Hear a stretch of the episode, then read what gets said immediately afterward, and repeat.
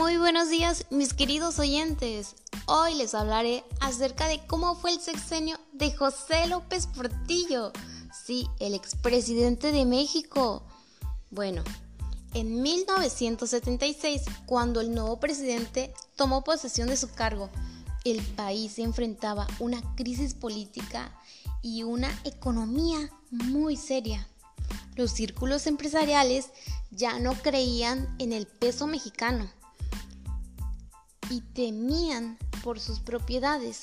Igualmente, desconfiados estaban los trabajadores y los pobres, que cuyos niveles de vida se habían deteriorado a causa de la alta inflación.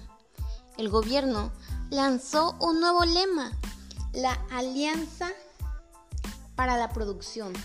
El país entero se dedicaría a la productividad la buena organización y la austeridad fiscal, sin olvidar las restricciones salariales. Cuando la bolsa de valores volvió a subir, los empresarios volvieron a convertir sus dólares en pesos mexicanos, que ahora valían el doble de lo que les había costado.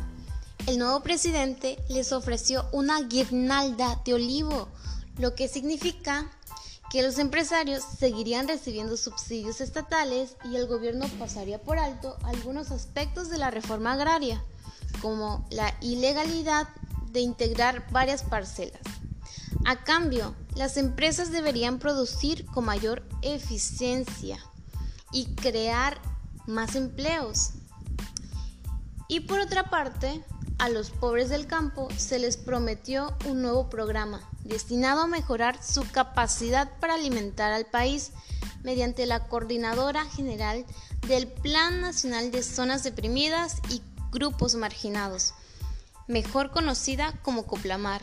La estrategia adoptada por el gobierno para lograr el programa inicial de la estabilidad y al mismo tiempo crear y restaurar la paz social comenzaba por devolver el poder a los sindicatos oficiales, la nueva dirección. Por otra parte, el CENTE, encabezada por Barrios, era igualmente exigente, si no es que más, ya que debía fundar su credibilidad entre la base desde el inicio de la campaña. En 1976, la CENTE demandó la creación de un nuevo ciclo educativo para maestros la Universidad Pedagógica Nacional y la obtuvo en promesa de calidad. Se suponía que dicha universidad ofrecería a los maestros los medios para aspirar a mayores salarios, aunque no inmediatamente. El proceso de cambio de la educación federal a la estatal provocó un caos. Consecuencia inmediata fue el retrasar los pagos de salario. A segunda mitad del sexenio de López Portillo, cambió las políticas que afectaban al movimiento obrero, a excepción de la elevación gradual y moderada del tope salarial, para evitar confrontaciones abiertas con los sindicatos, aunque México se declaró abiertamente un país rico en 1980, la mayor parte de los nuevos ingresos obtenidos gracias al petróleo fueron reinvertidos en la modernización de dicha industria.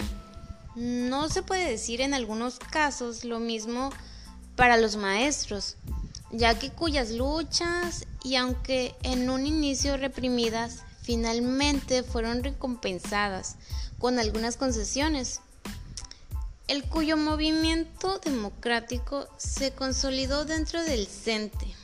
Los maestros, por otra parte, aunque tenían acceso a algunas ventajas como el ISTE, el FOBISTE para salud y vivienda, respectivamente, seguían luchando por demandas básicas.